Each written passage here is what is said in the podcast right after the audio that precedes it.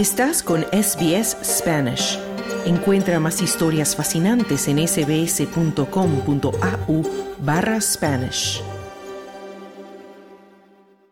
En una sesión extraordinaria del Congreso paraguayo, la mayoría de los legisladores del oficialista Partido Colorado lograron sacar adelante una moción para quitarle la investidura a la senadora opositora Katia González. Los seguidores del expresidente Horacio Cartes y sus aliados destituyeron a la senadora Katia González del Partido Encuentro Nacional a menos de un año de haber sido electa por más de 100 mil votos. La legisladora centroizquierdista formaba parte de un pequeño grupo de políticos opositores que ha denunciado la corrupción generalizada y ha hablado públicamente sobre cómo Paraguay está cayendo cada vez más en las garras del crimen organizado. Además, la legisladora inició una huelga de hambre el fin de semana en protesta por lo que considera un intento del gobierno de Santiago Peña de promover cambios en la constitución que permitan la reelección presidencial.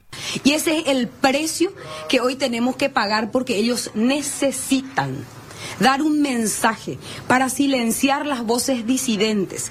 Ese caso recuerda que en diciembre de 2023, en el marco del pedido de destitución del senador cartista Hernán Rivas, fue investigado por presunto título universitario falso de abogado. Para esto, los colorados habían reglamentado la necesidad de acumular 30 votos. Sin embargo, el bloque cartista y sus aliados destituyeron a Katia González de la Cámara de Senadores con 23 votos. Los oficialistas alegan uso indebido de influencias, según el senador oficialista Dionisio Amarilla una funcionaria cercana a la señora Katia González Villanueva. Se benefició con un viaje al exterior, la señora Soledad Blanco, quien fuera su candidata a diputada, quien desde el 23 de noviembre al 2 de diciembre estuvo fuera del país. Sin embargo, en esta Cámara percibió su salario y conforme a los documentos la señora Katia González avaló su presencia en el recinto parlamentario. El Partido Colorado ha gobernado Paraguay desde 1947, incluso como sostén político del dictador Alfredo Stroessner durante 34 años hasta 1989, con excepción de un breve periodo de tinte progresista liderado por el ex obispo Fernando Lugo entre 2008 y 2012, que terminó anticipadamente con un juicio político. En tanto, cerca del Congreso Nacional de Paraguay se manifestaron simpatizantes de Katia González en apoyo a su huelga de hambre y contra la destitución de la política.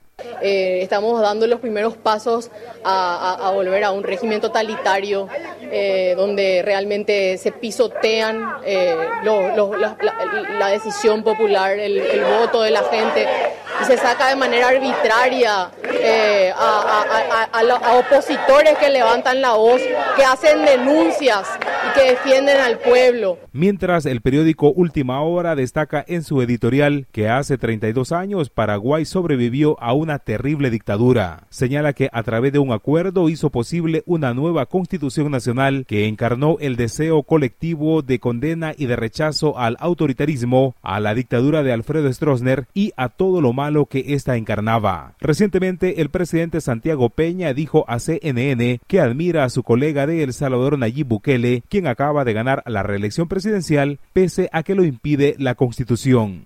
Yo no te puedo negar eh, la experiencia de El Salvador y de Nayib ha sido también un factor de aliento a enfrentar estos grupos criminales. Mientras la hoy ex senadora Katia González aseguró a la prensa local que existe un plan contra los opositores paraguayos. Mucho más que el pedido de pérdida de investidura de Katia González.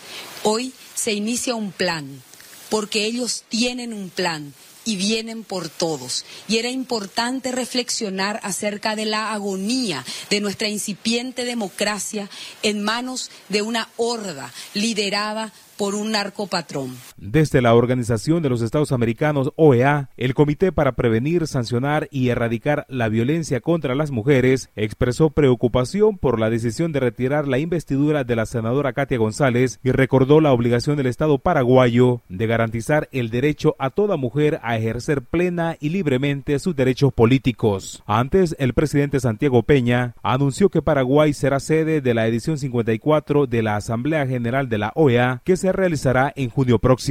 Para SBS Audio informó Wilfro Salamanca. Dale un like, comparte, comenta. Sigue a SBS Spanish en Facebook.